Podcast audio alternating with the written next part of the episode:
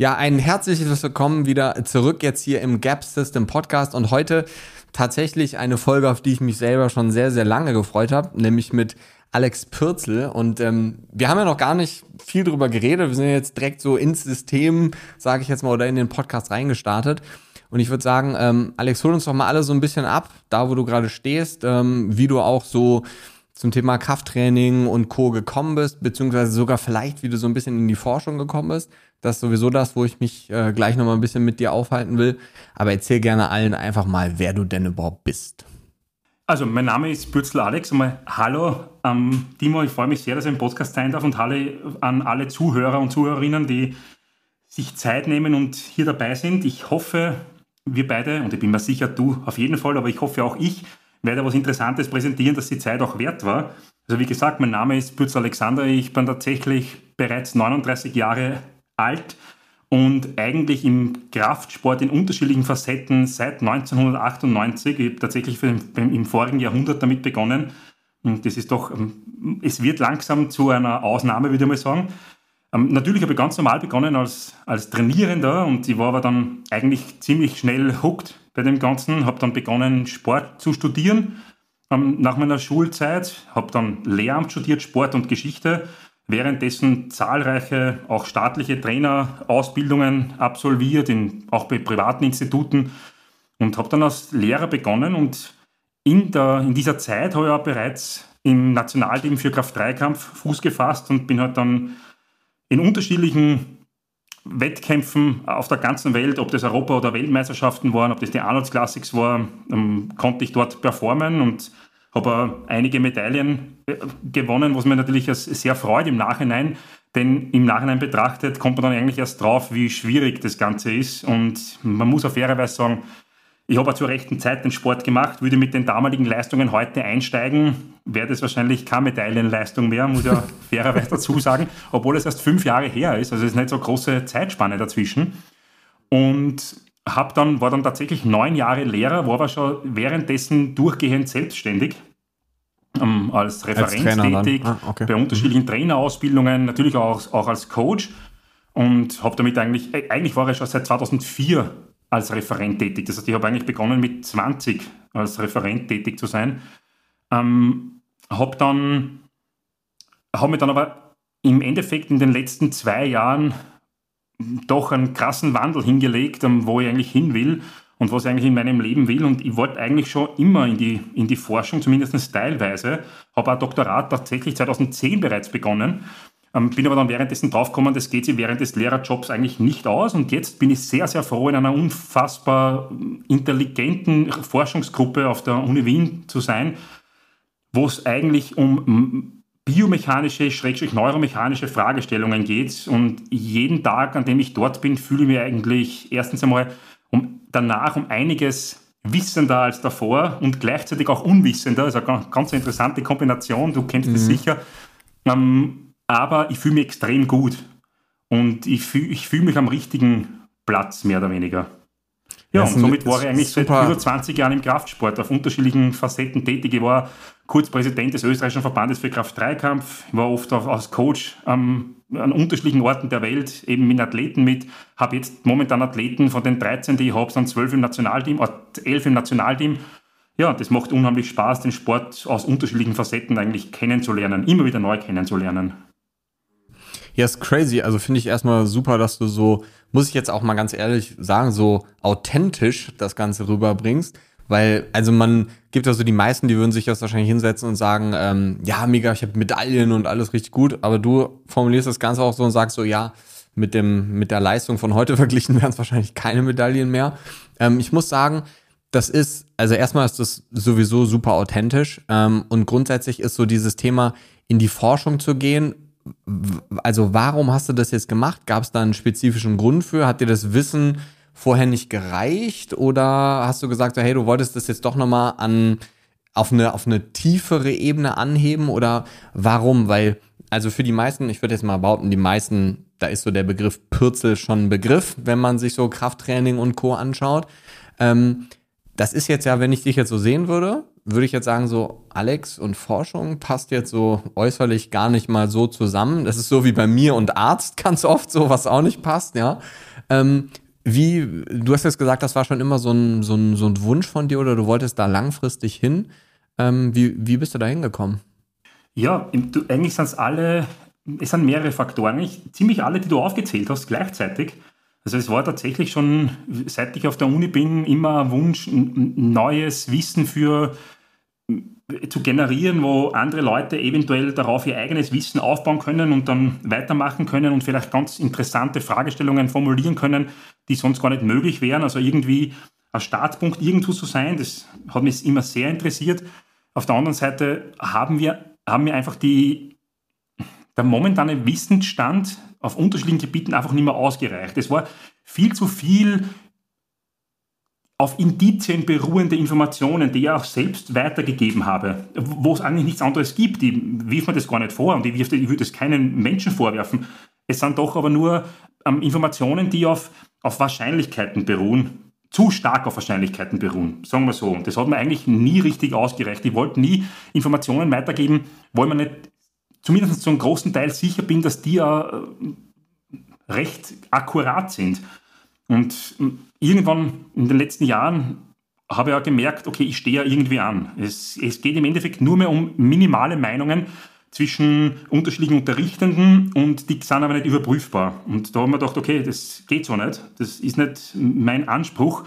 Ich will das auch überprüfen und ich muss mich dann natürlich auf neue Felder einlassen. Und die Computerwissenschaft, und im Endeffekt ist Biomechanik und Neuromechanik, ist zu 95 Prozent im Endeffekt sich mit unterschiedlichen Programmen auskennen, beziehungsweise tatsächlich selbst, zu, selbst programmieren. Also ein Gebiet, mit dem ich nichts am Hut hatte.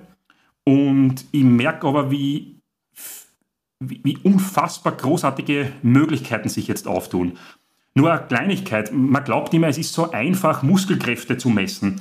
Ähm, bei einer Kniebeuge, bei einem Ausfallschritt, wo ist welche Muskelkraft höher?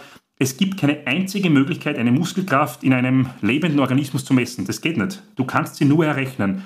Und errechnen kann man sie nur mit sehr, sehr komplexen, komplizierten Programmen, wo so, so viele Informationen wie möglich einfließen. Und diese Programme sind in den letzten 20 Jahren gewachsen. Doch Gott sei Dank Open Source Programme, wo sie in dem Fall ein Herr, der aus, ähm, ähm aus Kalifornien heißt Delp, der sich damit beschäftigt hat, der ein Programm entwickelt hat vor 20 Jahren, das wo er sich eigentlich entscheiden konnte, verkauft das oder steht das in Open Source und ich finde den Zugang wunderbar, den er gewählt hat. Er hat es tatsächlich öffentlich gemacht, damit andere auf diesem Programm aufbauen können. Und mittlerweile ist es so weit, dass man tatsächlich, das ist vielleicht für dich auch sehr interessant, dass man tatsächlich für zum Beispiel Zerebralparese-Patienten ähm, im Kindesalter errechnen kann, wie sich durch ihr Gangbild der Knochenbau entwickeln wird und dadurch kann man viel akkurater sagen, welche Operationen nötig sind und welche eben nicht nötig sind und erspart dem Kind unfassbar viel Leid und unfassbar viele Operationen. Und mein, mein Supervisor, der Hans Keinz, ähm, ist natürlich nicht auf Instagram oder sonst irgendwo zu finden, hat aber, hat aber mein Alter, also sehr, ähm, für einen Professor eigentlich sehr jung, muss man sagen, ähm, ist da eigentlich einer der führenden ähm, Autoritäten auf dem, auf dem Gebiet und mit dem zusammenzuarbeiten und das Ganze im Hinblick auf Leistung, auf Kniebeugen, auf Kreuzheben umzulegen, ist was unfassbar Wunderbares. Und wir hoffen natürlich, dass wir auf Ergebnisse kommen, wo wir dann konkret sagen können, wenn man die Kniebeuge, das Kreuzheben oder sonstiges so und so ausführt, dann passiert in Zukunft das und das und das. Ja, mega spannend. Also, dass das so tief ins Detail geht, war mir jetzt zum Beispiel auch gar nicht bewusst. Mir das ist ja gerade so in dieser Instagram-Welt und so ist das ja auch ganz schwierig. Ich habe mir mal so ein paar Posts von dir zum Beispiel angeguckt mit Quellenangaben und sehr, sehr ins Detail oft. Viele steigen da ja wahrscheinlich komplett aus und verstehen so gar nicht teilweise, wovon du eigentlich sprichst. Ähm, und das ist natürlich bei dieser Instagram-Welt auch immer so ein bisschen ist ja irgendwie so eine, so eine Bubble für sich irgendwo, wo du jetzt auch gerade gesagt hast, der Prof bei euch ähm, ist zum Beispiel gar nicht auf Instagram. Viele haben dann ja auch keine Zeit dafür, was ja auch vollkommen plausibel ist, weil es ja sehr viel Zeit kostet, muss man sagen. Es ist zwar auch immer toll, weil sonst würden wir uns jetzt hier wahrscheinlich gar nicht kennenlernen. Ähm, aber grundsätzlich, du hast zwei super wichtige Dinge angesprochen und eins war tatsächlich was, wo ich jetzt mit dir noch ins Detail reden wollte. Ähm, aber gehen wir noch mal einen ganz kurzen Schritt zurück. Du hast gerade eben als du über die Forschung gesprochen hast, hast du was unglaublich Wertvolles gesagt. Und ich glaube, das ist auf jeden Fall wert, dass man da nochmal so ein bisschen gezielt drauf eingeht, weil, und du kennst das sicher auch, als du angefangen hast, Sportwissenschaft zu studieren, ich habe das ja auch gemacht, ich habe, also ich habe jetzt nicht Sportwissenschaft studiert, aber ich habe neben dem Medizinstudium, so wie du auch, extrem viele Weiterbildung im ähm, Strength Coaching, im Neurobereich, aber auch im CrossFit und alles Mögliche gemacht, um dort eben so ein bisschen diese Alternative zur Schulmedizin auch zu sehen. Und ich hatte, ich glaube, so nach zwei Workshops habe ich gedacht, ich weiß alles. Und je mehr ich jetzt weiß, desto mehr weiß ich eigentlich, dass ich jetzt gerade irgendwie auch gar nichts weiß. So, ja. So, und das ist ja das, was du eben auch so ein bisschen beschrieben hast. Und ich würde sagen, es gibt schon wenig Leute, so im deutschsprachigen Raum, die gerade vom, nicht nur vom neurophysiologischen, sondern vor allem auch vom biomechanischen Wissen über das Thema Krafttraining mit dir mithalten können. Aber trotzdem sagst auch du jetzt, dass du gerade in diesem Forschungsuniversum, nenne ich es jetzt mal einfach, plötzlich gemerkt hast, dass es einfach noch so ein riesen Ding gibt, was man irgendwo damit ja vernetzen kann. Und damit machst du ja irgendwo so dieses Krafttraining und dieses Wissenschaftliche vernetzt du ja so ein bisschen oder schaffst, baust wie so eine Brücke gerade. Und ich glaube, das ist ein Riesenproblem, was wir heutzutage haben, dass irgendwie jeder zweite oder vielleicht sogar noch mehr ähm, Trainer das Gefühl haben, sie wissen alles, sie können alles. Es gibt unglaublich viele Mythen da draußen. Ne, also jetzt wirklich, ich denke immer, es weiß jeder, aber bei der Kniebeuge Knie vor die Fußspitzen und solche Sachen, da frage ich mich immer noch, warum kursiert es immer noch? Da sind die Orthopäden natürlich ganz groß da vorne dabei. Ähm, aber das ist eine ganz, ganz große Sache, finde ich, dass die meisten Leute denken, so nach einem Wochenend-Workshop, die sind super gut ausgebildet. Ich habe mir vor, ich glaube, drei Jahren, hatte ich mir eure Ausbildung auch mal angeguckt, ähm, habe damit so ein bisschen geliebäugelt vor mehreren Jahren. Und ähm, gibt es so, wenn du jetzt an dieses Wissensthema denkst, gibt es irgendwelche zwei, drei Aspekte, gerade so bezogen vielleicht auf Kraft, Krafttraining oder irgendwas, womit du dich primär beschäftigst, die du gerne aus der Welt schaffen würdest, wenn du so mit Trainern oder Coaches sprichst? Also ja, und das hängt da gleich mit, dann, mit einer Information zusammen, die du gesagt hast. Also ich möchte, ähm, ich möchte darauf eingehen, dieser Wissensaustausch zwischen unterschiedlichen Professionen. Und so ein guter Freund von mir mal diesen, diesen Begriff ähm, beigebracht, der Christoph Dahlhammer, ein super Physiotherapeut, der hat gesagt, das Wichtigste, was es gibt momentan, ist das sogenannte vertikale Denkmuster oder das vertikale Denken generell, wo, sich, wo es um den Wissensaustausch, um einen hochqualifizierenden Wissensaustausch zwischen unterschiedlichen Professionen geht. Ähm, zwischen Physios, zwischen Biomechanikern, zwischen Ärzten und Coaches, Sportwissenschaftlern. Man kann unfassbar viel davon lernen. Ähm, ich bin im Bereich Biomechanik auf der Uni in meiner Forschungsgruppe wahrscheinlich das unterste Glied der Nahrungskette. Ähm, kann ich mir aber den vorstellen. Vorteil, dass ich natürlich praxisorientierte Fragestellungen einbringen kann. Die lernen was etwas über diese Praxisrelevanz und ich lerne unfassbar viel über die Methoden, die man anwenden kann, um gewisse Fragestellungen besser erörtern zu können. Und das ist wunderbar. Und äh, man begegnet sich trotzdem auf gleicher Ebene. Und das ist was so befreiend, Schönes, ähm, unbeschreiblich. Und der zweite Punkt, den ich sagen will, bei der Ausbildung bin ich zum Beispiel seit einem Jahr nicht mehr dabei, weil ich mich einfach umorientieren wollte. Ich bin bei vielen Punkten einfach nicht mehr, nicht mehr ähm, der Meinung, in der vielleicht die, die Firma Intelligent Strengths weitergeht. Ähm, ich bin sicher mehr im Bereich ähm, Wissenschaft tätig und ich muss ehrlich sagen, die, dieser Übertrag von, wenn man trainiert, dann hat es automatisch einen Übertrag auf Härte in der Gesellschaft und auf Männlichkeit und weiß ich nicht was. Das ist mir einfach zu seicht, sagen wir so. Ja, das, ich verstehe ähm, genau, was du meinst. Ja, und ähm, der nächste Punkt, und als konkret auf deine Frage einzugehen, nämlich ob ich was ändern würde, wenn es um, um, um Krafttraining und die Rezeption von Krafttraining in der Gesellschaft geht. Ja, schon. Es tut sich zwar momentan sehr viel und ähm, wenn wir, wir beide sind schon lange im Game, würde ich mal sagen, all das, was wir jetzt tun und die Möglichkeiten, die sie jetzt bieten, bringt Krafttraining ja fast in den Mainstream. Das hat es ja vor 15 Jahren nicht gegeben, da war, oder vor 20, da war Ausdauertraining ganz groß. Mit Krafttraining hat es ja nicht viel, weder in der Wissenschaft noch in der Praxis, ähm, hat man nicht viel zu tun gehabt. Da hat sich auch einiges geändert. Wenn ich was ändern wollen würde, dann wäre es eigentlich genau dieser Punkt, Leuten beizubringen, dass es nicht darum geht, jetzt hart gegen sich oder hart gegen den Körper oder zu sein, sich selbst zu kasteien oder in irgendeiner Art und Weise seine eigene Vergangenheit zu hinterfragen und selbst der harte, gefährliche Mann oder die gefährliche Frau zu werden, finde ich voll, vollkommen lächerlich. Ja. Ich mag keine gefährlichen Leute. Wie man momentan ja. auf der Welt sieht, sind die gefährlichen Leute eher die, die Probleme schaffen. Ja. Ähm, hätte lieber ungefährliche Leute. ähm, ich, würde gern jeden sagen oder jeden, der mit Krafttraining beginnen will, eigentlich sagen, dass es darum geht, dass man sich selbst verstärken kann. Du kannst tatsächlich, und damit meine ich nicht dieses übertragene Wert von Verstärken, sondern tatsächlich die physikalische Verstärkung. Und das erlaubt mir einfach zusätzlich zu dem, was ich bereits bin, was ja komplett ausreichend ist, sonst wäre ich nicht da, wo ich bin, ähm, vielleicht die eigenen Rollenbilder zu erweitern. Ich glaube, dass jeder Mensch mehrere Rollenbilder hat und ich glaube, eine Rollenbildvielfalt ist was sehr Gutes. Das heißt nicht, dass man unauthentisch ist. Man kann auch mehrere Rollen haben und trotzdem authentisch sein. Und ich glaube, wenn man Kraft trainiert, genauso wie man Ausdauer trainiert und ähm, die Möglichkeit, seine, seine Ressourcen erweitert, dadurch, dass meine Strukturen zug- und druckfester sind, dann kann ich mehr Rollen einnehmen. Dann kann ich die Rolle einnehmen, dass ich in einem Verein zum Beispiel mit Gleichaltrigen bei Wettkämpfen teilnehme und die Rolle als Wettkämpfer erfahren. Ich kann die Rolle einnehmen als Vater oder Großvater, als Mutter oder Großmutter, den, die Enkeltochter aufzuheben oder den Enkelsohn oder mit dem Fußball zu spielen oder sonstiges. Und diese Rollen würden mir verwehrt bleiben. Das ist natürlich völlig in Ordnung, wenn ich das nicht will, aber eine Erweiterung von Rollen ist grundsätzlich einmal meiner Meinung nach primär was Gutes.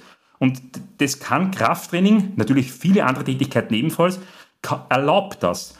Und diese Verstärkung von Strukturen, ich glaube, die muss wieder in den, in den Fokus gezogen werden, nämlich ich setze einen Reiz und der Körper reagiert auf jede Wiederholung, auf jeden Satz. Und das ist ja was super Cooles.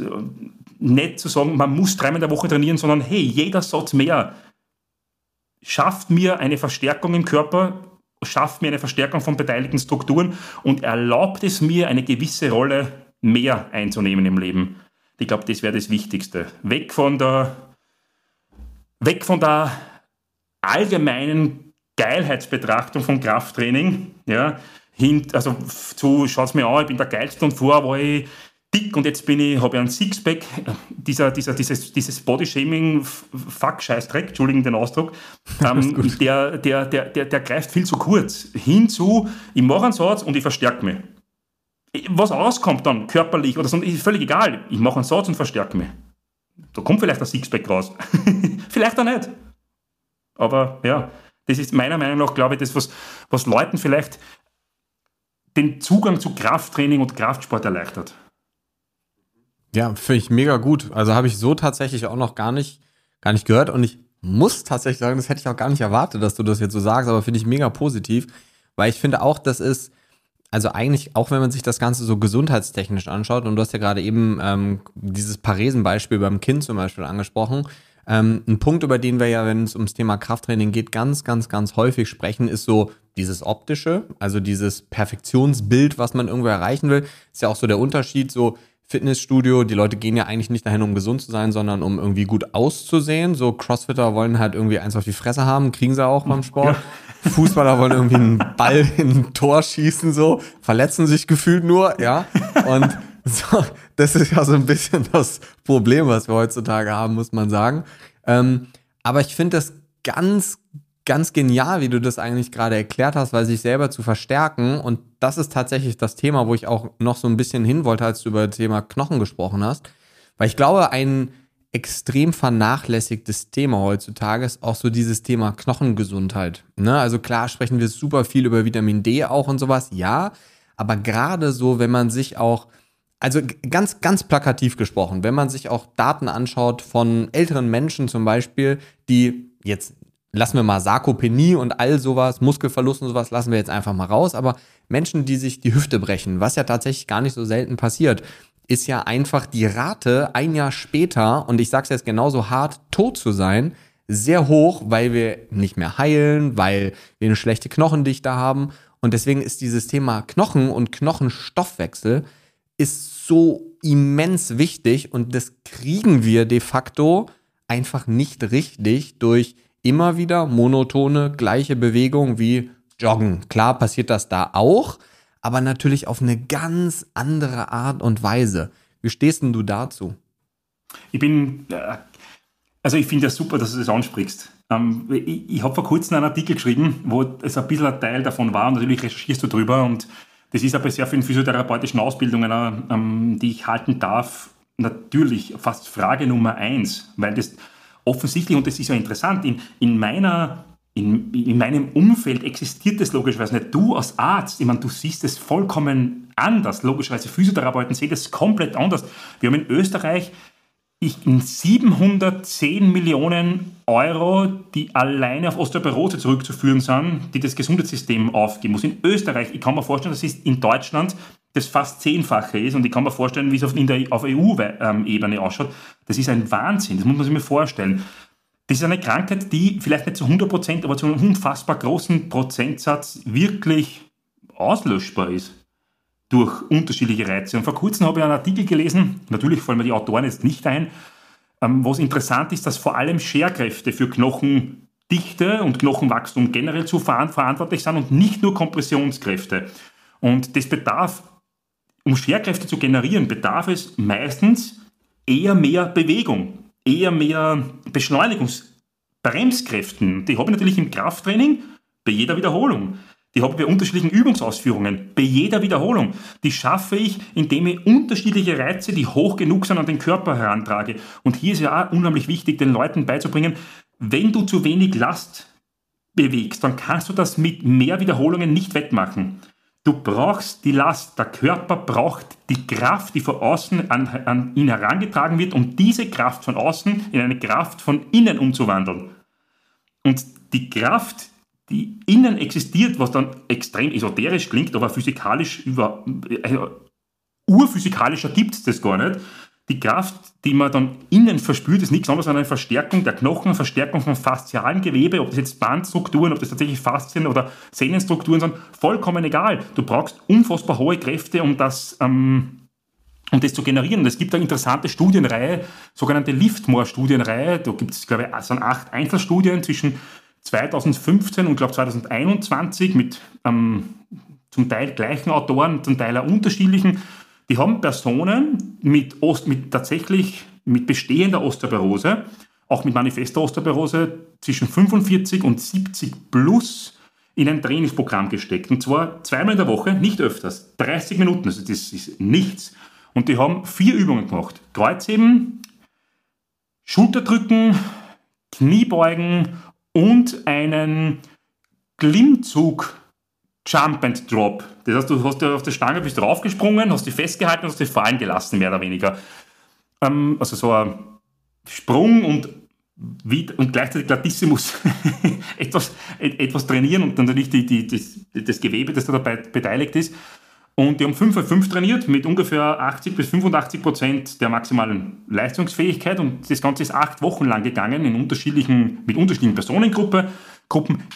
In dieser Studienzeit, in diesen, mit diesen unterschiedlichen Personengruppen, mit diesen acht Einzelstudien, die jeweils über acht Wochen gegangen sind, kam es zu keiner einzigen Fraktur während der Studie, zu einer unfassbaren Erhöhung der Knochendichte ähm, bei den einzelnen Studienteilnehmern, die bereits oft über 70 waren zwischen, zumindest zwischen 45 und 70 plus, ich weiß nicht, was der älteste Teilnehmer war oder die älteste Teilnehmerin.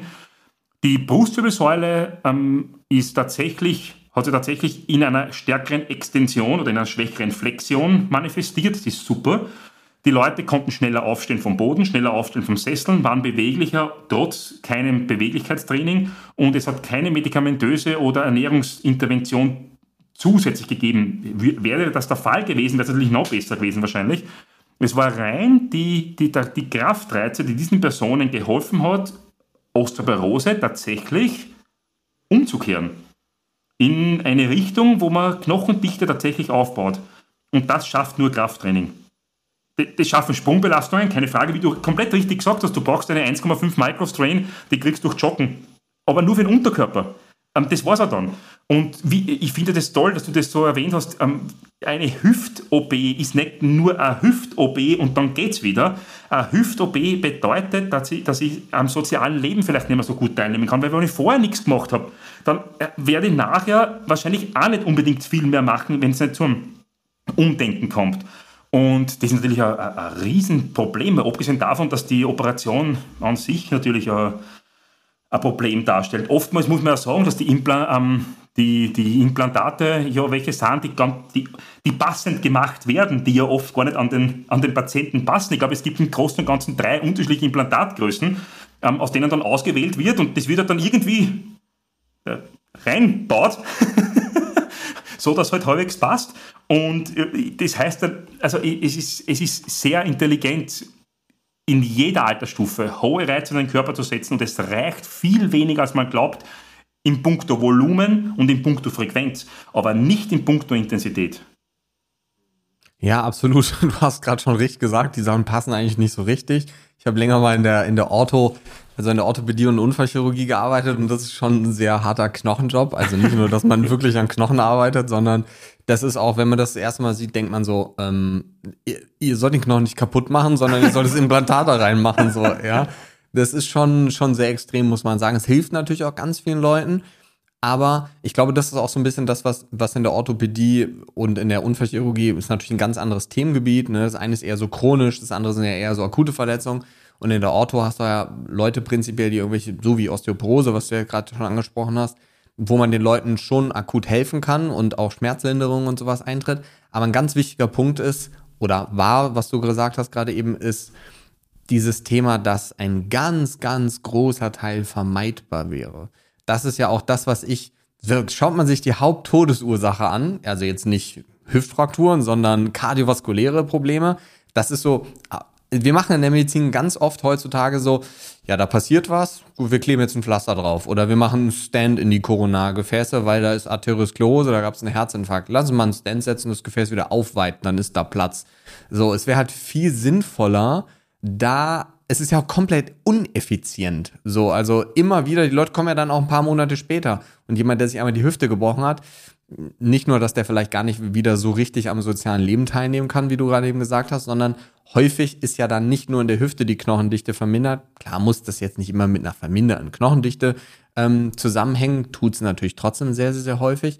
Man sieht ja auch einfach, dass Knochendichte einfach was ist, was sich am Anfang aufbaut, was aber nicht nur mit Stoffwechsel, mit Kalzium, mit Vitamin D und so zusammenhängt, sondern ganz viel eben auch mit Zug der Muskulatur auf diesen Bereich. Und in der Schulmedizin ist es heutzutage ganz oft immer noch so, dass letzten Endes Knochendichte oder auch Knochenmangel ähm, oder Osteopenie, klug gesagt, ähm, dadurch diagnostiziert wird, dass man sich die Lendenwirbelsäule anschaut und die beiden Hüften links und rechts. So gar nicht mal, dass man sich alles im Körper anschaut, sondern halt so diese größten Bereiche. Ähm, bist du dann ein Fan so von DEXA-Scan oder irgendwie sowas? Ist in Deutschland tatsächlich gar nicht so einfach zu finden, muss man sagen. Ähm, weil das noch gar nicht so, also gibt schon ein paar Kliniken und Co., die das machen, aber die Auswertung dahinter ist ganz oft so sehr auf dieses, ich klebe jetzt mal ein Pflaster drauf, System gemünzt. Das heißt, wenn man sich die Scores anguckt, vergleicht man sich oft ja vielleicht nicht mit den richtigen Menschen, weil halt meistens das nur Kranke machen. So, das ist so ein bisschen das Problem, was ich auch bei Blutwerten immer wieder sehe. Wie, wie siehst du das? Also, ähm, ich möchte nur eins sagen, ich habe hab mich zuerst leicht vertan. Es sind nicht 1,5 Mikros drin, sondern 1500 Mikros drin. Ich habe das ja. Mikro leider falsch gesagt. Also, gerade die, die dann auffallen ist, ah, da hat er einen Fehler gemacht, den möchte ich jetzt gleich mal, gleich mal ausmerzen. Also das ist ungefähr, das entspricht ungefähr dem Joggen. Das sind 0,15 Prozent von Knochenverformung.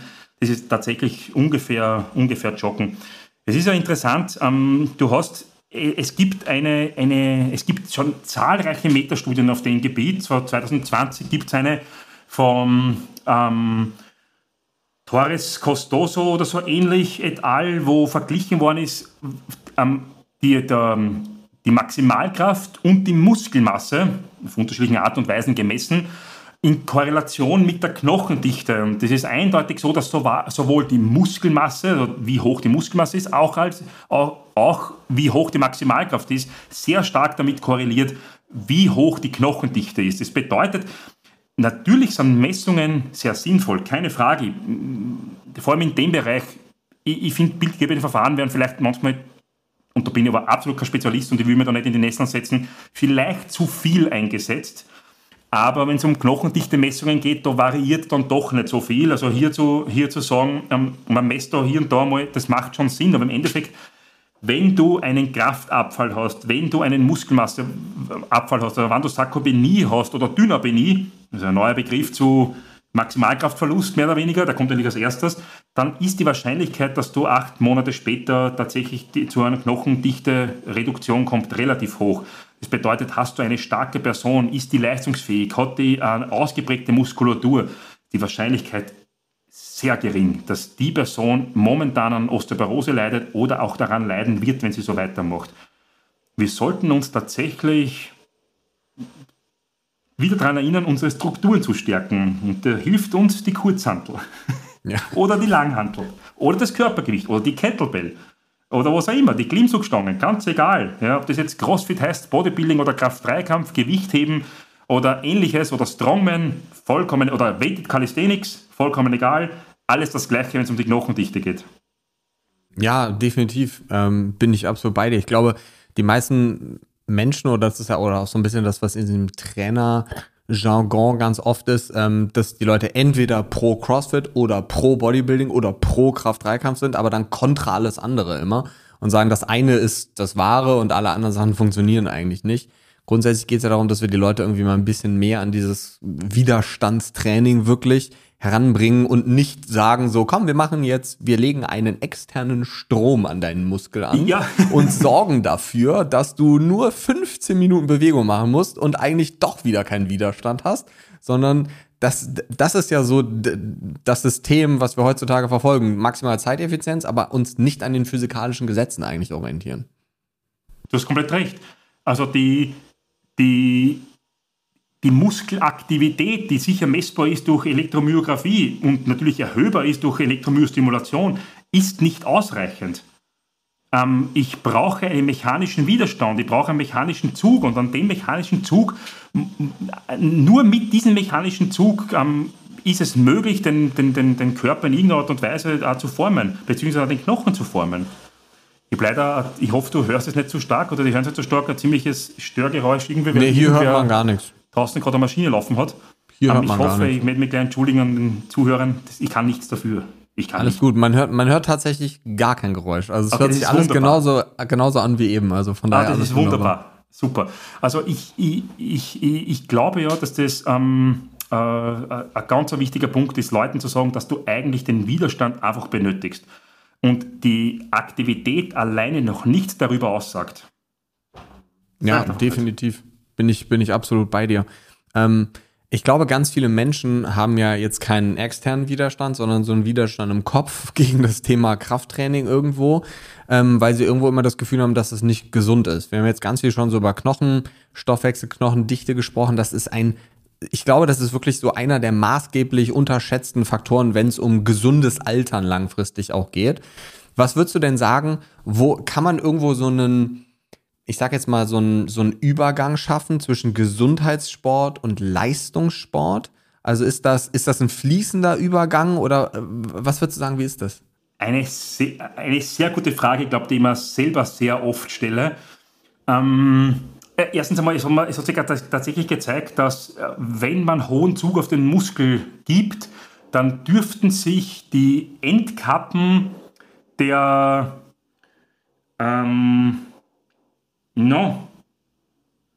Das fällt mir jetzt nicht genau, das fällt mir der Spezialausdruck nein, die sogenannten Telomere, das sind Endkappen mhm, ja. in einer DNA-Sequenz, ja. die dürften sich tatsächlich, die dürften tatsächlich länger vorhanden bleiben, beziehungsweise dürften dadurch den Alterungsprozess aufhalten. Das ist absolut nicht mein Spezialgebiet, aber ja. ein hoher Zug auf Muskelzellen oder generell Zellen hilft dabei, die Zelle lang lebend zu halten. Ja. Und das ist natürlich was sehr, sehr Cooles. Wo man den Übergang schafft zwischen Gesundheits- und Leistungssport. Also eines ist einmal relativ klar. Der Gesundheitssport ist die Basis des Leistungssports. Ähm, warum das? Du kannst einen, einen, eine Person, die nicht gesund ist, nicht zu maximaler Leistung bringen. Auf jeden Fall nicht über Dauer. Und wenn du natürlich, ähm, um dein genetisches Maximum oder wenigstens knapp daran zu erreichen, ähm, hinkommen willst, brauchst du Jahre, vielleicht sogar Jahrzehnte. Und um diese Jahrzehnte durchhalten zu können, musst du gesund bleiben. Somit ist die gesunde Haltung der Athleten und Athletinnen eigentlich die oberste Prämisse von jedem Coach. Du kannst dir nur ungesunde oder verletzte oder kranke Athleten erlauben, wenn du eine Riesenmasse an Athleten hast und du, naja, sagen wir so, nicht unbedingt sehr menschlich und natürlich denkst und halt denkst, okay, von 10.000 Athleten werden schon drei überbleiben mit meinem Trainingsprogramm. Wenn ich die Masse an Athleten habe, ja, dann funktioniert das. Aber ähm, Gott sei Dank, nicht in jedem Sport ist das der Fall und auch nicht ähm, überall wir müssen uns die Athleten gesund halten. Und das ist das, meiner Meinung nach das Um und Auf. Und darauf können wir dann leistungssportlich aufbauen.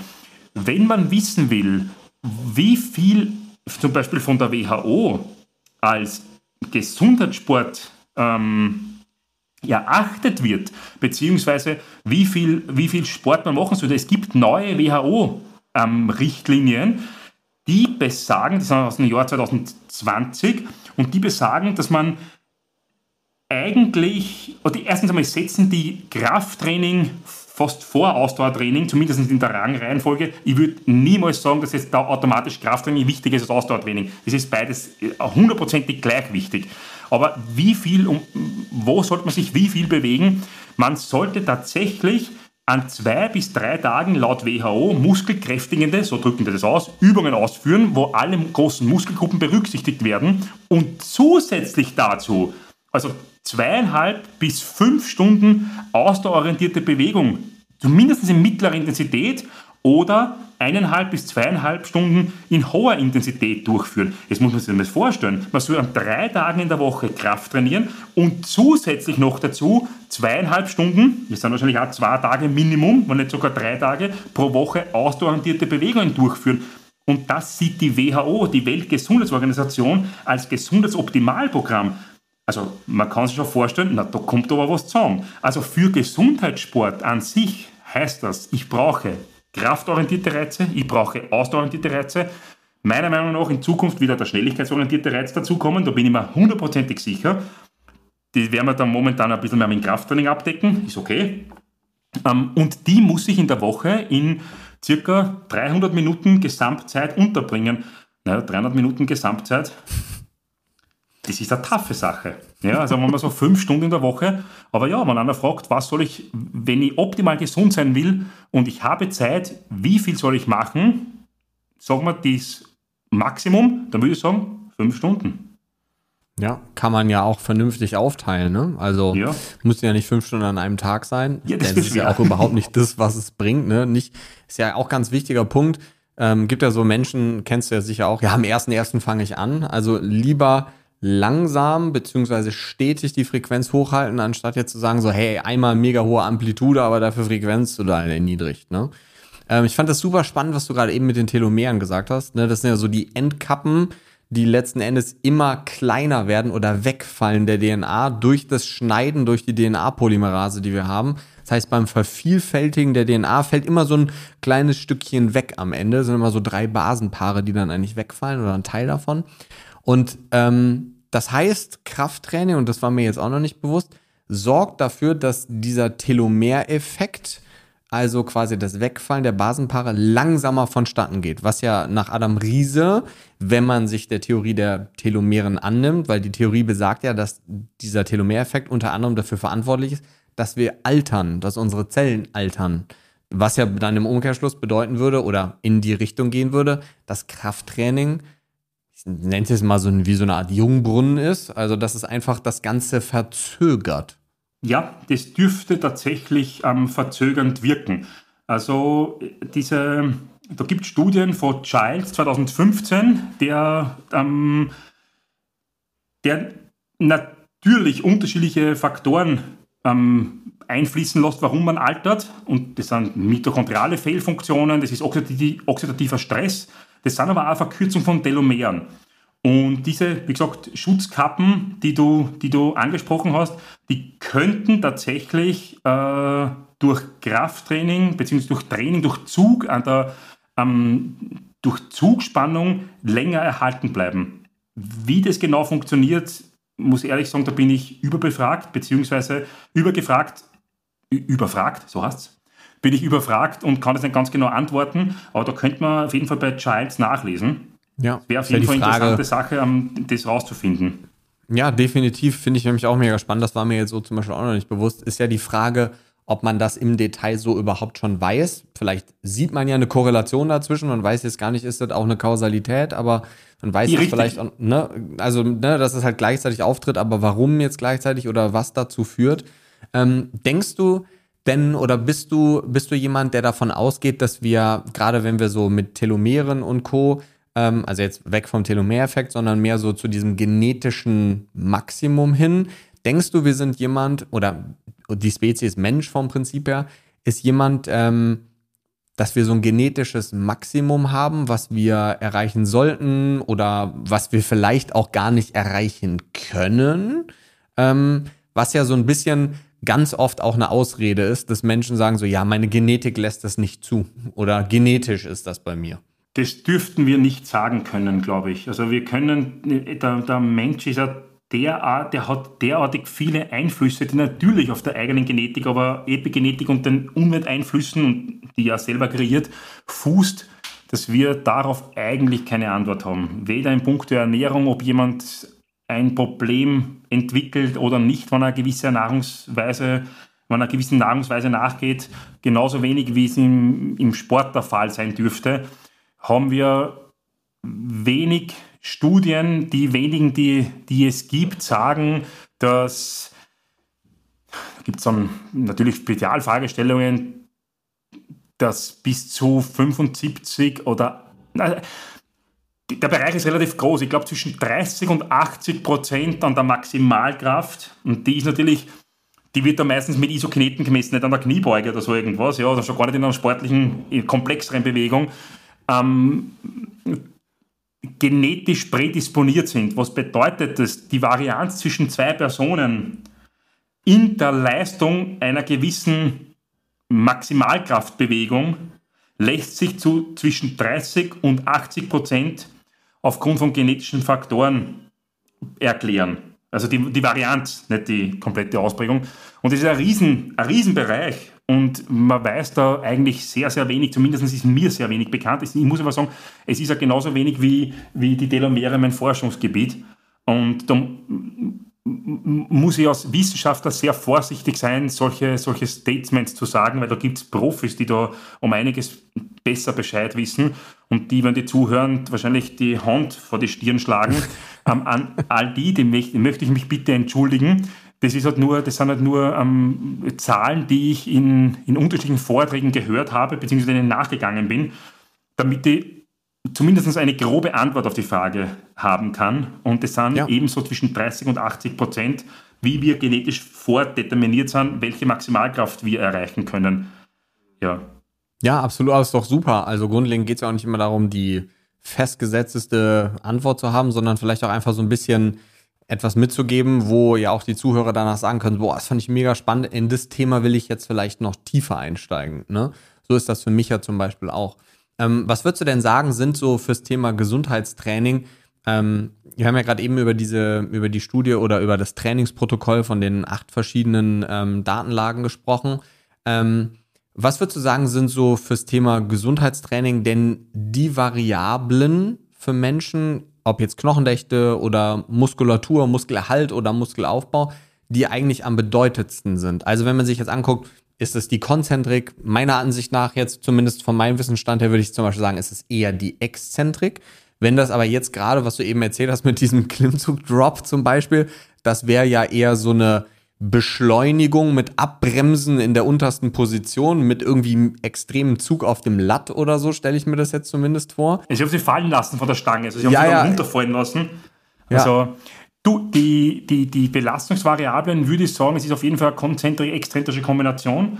Die Intensität bei, bei wirklichen Anfängern sollte zumindest laut momentanem Stand der Wissenschaft über 40 Prozent der Maximalkraft liegen, die sollten je weiter ich von der Maximalkraft entfernt bin, desto eher sollte ich die Bewegung zum Muskelversagen ausführen. Je näher ich an der Maximalkraft bin, desto weniger muss ich die Bewegung zum Muskelversagen ausführen. Das gilt für Muskelaufbau, aber auch bei Anfängern für, für Maximalkraftgewinn, für beiden. Wenn es mir um Knochendichte und Sehnenzugfestigkeit geht, ähm, dann muss ich auf jeden Fall über 80 oder 85 Prozent der Maximalkraft belasten. Das muss nicht unbedingt für Anfänger gelten, keine Frage. Das heißt, wir sind irgendwo im Bereich zwischen über 40% Fmax mm, bis hin zu 100% Fmax, keine Frage, das geht in die Richtung. Vom Volumen her würde ich, laut Wissenschaft würde man sagen, man braucht als Anfänger zumindest sechs Sätze pro Körperpartie pro Woche. Kann man wieder diskutieren, was ist eine Körperpartie, Beine oder meint man Hamstrings und Quadrizeps, alles drum und dran. Da kann man dann ewig philosophieren drüber. Wenn man sich nicht sicher ist, eher mehr. Ja, in dem Fall. also wenn es die Diskussion gibt, macht man mehr. Man sollte jede Muskelgruppe zum Öff, also es ist, so, sofern man sie über einmal in der Woche trainiert, ist es egal, wie oft eigentlich für einen Anfänger. Es ist relativ egal, ob du es zweimal in der Woche, dreimal oder viermal in der Woche trainierst, Hauptsache du bekommst dein Volumen unter. Wenn es um Maximalkraft geht, dürfte etwas mehr besser sein. Mehr im Sinne von die höher, eine höhere Frequenz, aber nicht zum Muskelversagen. Das heißt, um für einen Anfänger das zusammenzufassen, für einen Anfänger, zweimal in der Woche bis dreimal in der Woche jede Muskelgruppe, pro Muskelgruppe mindestens fünf Sätze und diese fünf Sätze im Bereich von drei plus Wiederholungen, drei bis 15 Wiederholungen, ausgeführt knapp zum Muskelversagen. Ja, ich bin nicht der Meinung, dass ein Anfänger unbedingt mit einem hohen Gewicht mit drei Wiederholungen arbeiten muss, aber es wär, es, wenn er es kann, ist es auch nicht falsch. Ja, absolut. Ich, ich glaube, das größte oder das größte Bottleneck so in dieser mm, Belastungssache, ich würde sagen, da hast du auch definitiv Erfahrung aus der Praxis. Klar, jetzt arbeitest du viel mit Leistungsathleten, aber was würdest du schätzen? Wir haben jetzt ganz viel über diese Prozentzahlen geredet vom 1RM, vom F-Max, so letzten Endes. Ähm, ich glaube, für ganz viele Menschen ist das ganz schwierig einzuschätzen, weil letzten Endes, wenn man ja irgendwo, sagen wir jetzt mal, wir sind in der Kniebeuge zum Beispiel oder sind wir am Kreuzheben. So, es sind ja zwei völlig unterschiedliche Bewegungsmuster. Ich glaube, Kreuzheben ist immer noch so ein bisschen angenehmer, weil man nicht das Gefühl hat, man wird von der Stange erschlagen, so gefühlt. also man kann einfach loslassen, wenn man keine Zughilfen anhat. Ähm, und grundlegend ist das ja ganz oft so, man kennt so die ersten paar Wiederholungen, die sind recht einfach und dann kommt irgendwann so von einer auf die andere Wiederholung so dieser Moment, wo es schwer wird, so oder anstrengender. Und das ist dann ja meistens schon das, wo die Leute denken, jetzt ist vorbei, jetzt ist Ende. Und dann sind ja ganz in der Regel, also wenn man jetzt so nach RIR oder RPE, nach diesen Skalenniveaus zum Beispiel geht, ist ja ganz oft so, wenn man so nach einer RPI von 8 oder RIR von 2, also sprich für alle, die jetzt nicht wissen, was es ist, ne, das ist ein subjektives Belastungsempfinden. RIR von 2 bedeutet, man kann ungefähr noch zwei Wiederholungen machen zum Beispiel. Ähm, ist es ja so, dass die wenigsten Leute an diese zwei Wiederholungen im Tank noch rankommen. Die meisten hören dann ja schon so bei vier oder fünf sind noch im Tank oder wären noch möglich, hören auf, weil die Wiederholungen dann langsamer werden. Deswegen, was, was denkst du, wie viele Prozent der Menschen ähm, oder musst du auch nicht im Prozent sagen, aber was denkst du, wie groß ist einfach die Zahl von Menschen, die gar nicht an diese Belastung rankommen, weil sie das entweder nicht einschätzen können, es nicht gewohnt sind oder vielleicht auch denken, dass es ungesund ist? Zu Beginn sicher sehr viele. Aber der Vorteil ist, dass die das erste Mal einen Belastungsreiz auf ihren Körper verspüren und da ist relativ egal, ob die zwei oder fünf Reps in Reserve haben, weil das ist sowieso das erste Mal, dass sie diese Übung machen und somit haben sie einen Belastungsreiz ich muss das als Trainer vor, voraussehen eigentlich und die Lösung bereits auf den Trainingsplan schreiben. Nämlich, ich schreibe dann tatsächlich ein absolutes Gewicht hin, das vielleicht zu leicht ist für einen Beginner, für eine gewisse Wiederholungszahl. Ich schreibe beim Latzug hin, Hausnummer jetzt 30 Kilo, 10 Wiederholungen. Mir ist vollkommen bewusst, diese Person schafft wahrscheinlich 20 Wiederholungen. Mir ist aber auch klar, die ist das erste Mal trainieren die, der muss sich nicht beweisen, wie schwer Krafttraining ist, der muss sich zeigen, wie leicht es ist eigentlich. Klingt jetzt blöd, ist aber so, weil diesen einen Tag unterschwelligen Reiz, den überleben wir auch noch. Bei der nächsten, bei der nächsten Trainingseinheit steht dann dort 30 Kilo, 12 Wiederholungen. Bei der nächsten Einheit steht dort 30 Kilo, 14 Wiederholungen. Und das, was ich dieser Person sage, ist, sie soll daneben bitte genau diesen Satz raten, diesen Satz bewerten, mit zum Beispiel Reps in Reserve.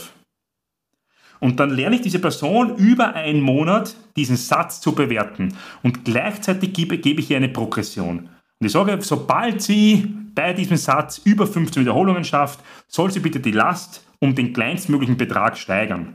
Steht eventuell sogar schon am Trainingsplan drauf. Dann hat sie dann irgendwann mal 35 Wiederholungen ja, und soll bitte wieder bei 10, Kilo, bei 10 Wiederholungen, ah, Entschuldigung, 35 Kilo, soll aber bitte bei 10 Wiederholungen anfangen und das wieder bewerten. Und innerhalb von einem Monat, von 5, 6 Wochen sind wir in einem trainingswirksamen, in einem hundertprozentig trainingswirksamen Bereich. Und das Einzige, was wir gemacht haben, ist, wir haben eventuell einen Monat verloren, aber ich habe eine Person gewonnen. Wenn ich dir von Anfang an sage, du bist äh, äh, ähm, weiche, haarblaus ab von hier, um das mit den Worten vom Full Metal Jacket zu sagen, kann sein, dass ich die ganz kranken Personen bekomme.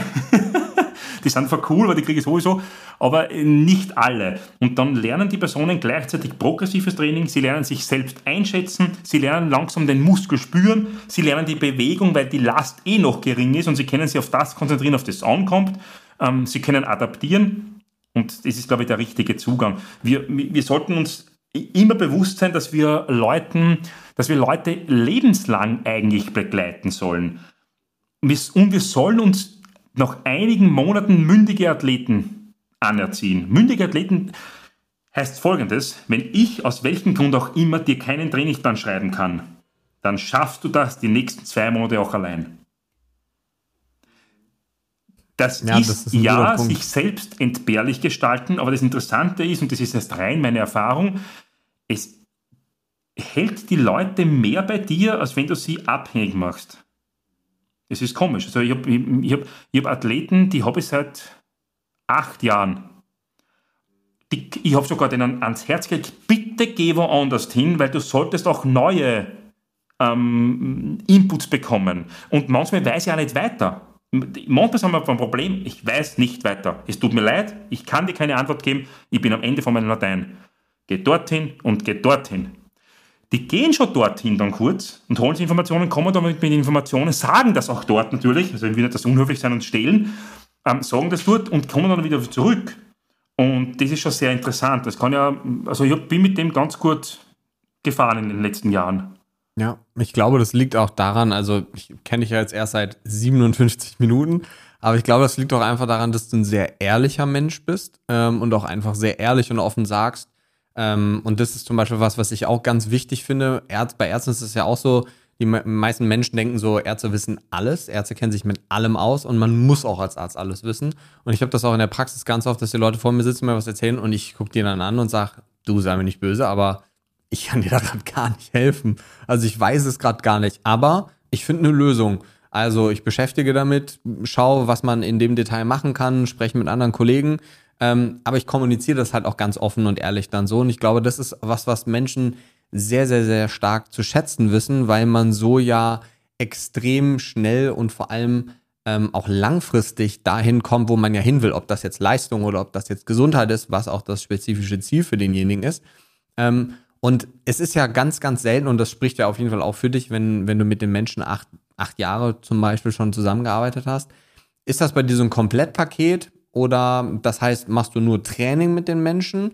Oder weil genauso wichtig, du hast jetzt gerade das Wort Adaptation gesagt, ähm, ist ja irgendwo so dieses, ja, Training super, aber wir müssen ja auch von diesem Krafttraining oder von diesem Reiz müssen wir uns auch irgendwie erholen.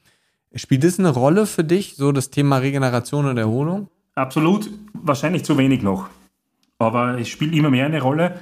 Ähm, ich schreibe tatsächlich den Leuten dann schon langsam spezifische Erholungspläne fast zusammen. Das schaut dann interessant aus, ähm, aber ja, das mache ich dann jetzt schon langsam und lasse langsam einbauen. Es war zu lange zu wenig. Zu wenig von mir berücksichtigt. Ich bin halt einer, der unfassbar auf Zahlen steht und, jedes kleinste Detail und jedes halbe Prozent irgendwie ausrechnet und ähm, diese, diese, diese Erholung, die war mir so suspekt, die kann man nicht messen. Ah, das ist schwierig zu messen. Natürlich gibt es Herzogenzvariabilität und es gibt ähm, Griffkraftmessungen und es gibt, weiß ich nicht was, irgendwelche astrologischen Faktoren vielleicht. Ja. die man mit einfließen lassen kann. Oder Session-APIs und keine Ahnung was. Ähm, aber es war immer ein bisschen schwierig. Ja. Äh, ich habe das, ich, ich versuche aber das jetzt tatsächlich frei zu lassen manchmal. Also ich versuche einfach, okay, ich kann das nicht so kontrollieren, es ist vollkommen okay. Da habe ich von einer Frau eigentlich sehr viel gelernt. Ähm, Ernährung zum Beispiel mache ich überhaupt nicht, da verweise ich auch weiter an Leute, die das machen. Ich mag es nicht gerne und, das, und ich, damit, somit kann ich es auch nicht. Fertig. Ähm, aber Erholung ist ein ganz, ganz wichtiger Punkt. Ohne, ohne, ohne dass du das irgendwie in die Trainingsplanung mit einfließen lassen kannst, kann der beste Trainingsplan eigentlich nicht funktionieren. Mhm. Wenn ja. du Pech hast. Außer du hast natürlich einen Profiathleten. Den haben wir aber im Kraft-3-Kampf nicht. Die sind alles 40 Stunden Arbeitstiere, die zusätzlich dazu trainieren gehen. So Part-Time-Sportler, ja, gefühlt. So. Amateursportler. Ja, ja, klar. Ja. Was würdest du sagen, ähm, also wir haben jetzt ganz viel über ganz viele Fragen geredet. Ich bin immer so ein super Fan, ganz am Ende ähm, nochmal über so ein Thema zu sprechen. Also was heißt, ich bin immer ein super Fan davon. Ich habe es tatsächlich auch noch nie gemacht, aber ich habe mir vor der Folge überlegt, ich mache es ab jetzt immer. so, ja. Gibt es irgendein Thema, was dich total beschäftigt im Moment oder wo du selber sagst, boah, da habe ich, hat jetzt Umdenken stattgefunden oder ein Thema, was dich super krass excited stimmt, gerade wo du sagst so, boah, das ist gerade so, für mich ist es zum Beispiel gerade Hormone, so, ich beschäftige mich gerade übertrieben viel mit Hormonen, so, mache ich zwar schon ganz lange, aber jetzt gerade im Moment super, super viel. Ähm, Gibt es so ein Thema für dich gerade? So, das ja, würde mich jetzt im, mal interessieren. Das, das, in, in, auf, zwei, auf zwei Ebenen. Das im sportlichen Setting ist es auf jeden Fall das Programm OpenSim, mit dem wir Dinge berechnen können, von denen ich nicht einmal geträumt habe, dass man sie berechnen kann in Zukunft und es ist, bietet unfassbar viel Mehrwert, wenn man genügend Daten hat. Und wir sind gerade dabei, diese Daten zu erheben. Diese Datenmenge das ist unfassbar. Das ist das, was, sind, ich, was sind das so für Daten? spannend ich finde, was dieses Programm alles schaffen wird. Also wirklich tatsächlich in einem biomechanischen äh, Computer Science Bereich für Sport. Ähm, in einem allgemeinen Bereich hat mir auf jeden Fall, was mich, was mir tatsächlich, das hat mich nicht verändert, ja, dieses Programm, aber was mich verändert hat, glaube ich, in der Ansichtsweise, ist tatsächlich der Akutfall dieses Krieges in Europa.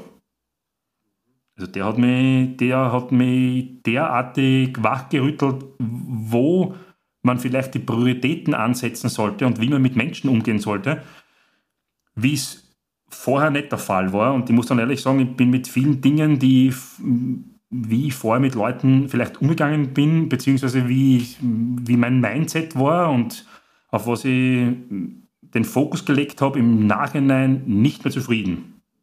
Also das hat mich wirklich, das hat mich massiv verändert. Mhm. Ähm, ja, spannend. Ich hoffe natürlich, dass es aufhört. Ich, bin, ich, ich würde nie auf die Idee kommen, es ist gut, dass passiert ist, weil das, da wäre ich anders da drauf kommen.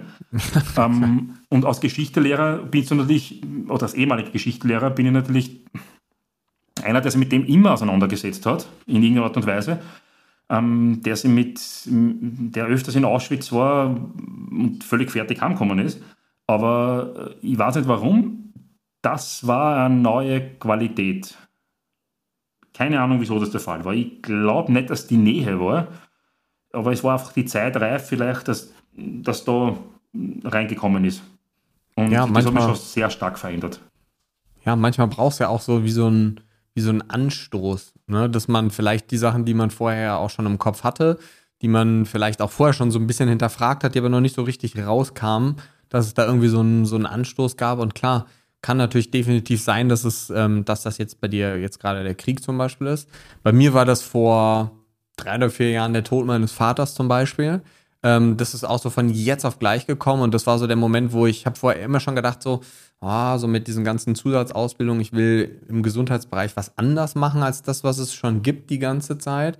Und das war so der Moment, als das passiert ist, war das so, so jetzt, jetzt erst recht. So, jetzt musst du wirklich mal was anders machen und auch mal das hinterfragen, was du vorher gemacht hast, wo du ganz oft mitgespielt hast oder auch ganz oft Ja und Abend zu Dingen gesagt hast. Mhm, ja. Aber ne, das ist so, du hast es sehr schön beschrieben mit diesem Prioritäten setzen, weil letzten Endes gibt es so, ich weiß ehrlicherweise gar nicht mehr, aus welchem Buch das ist, ähm, aber es gibt so einen, schönen, so einen schönen Spruch oder so einen schönen Satz, kriegen jetzt nicht mehr hundertprozentig auf die Reihe, aber es geht darum, dass man jeden Tag letzten Endes beenden sollte, als wäre es sein letzter gewesen. So, ja, ist jetzt sehr, sehr extrem gesagt.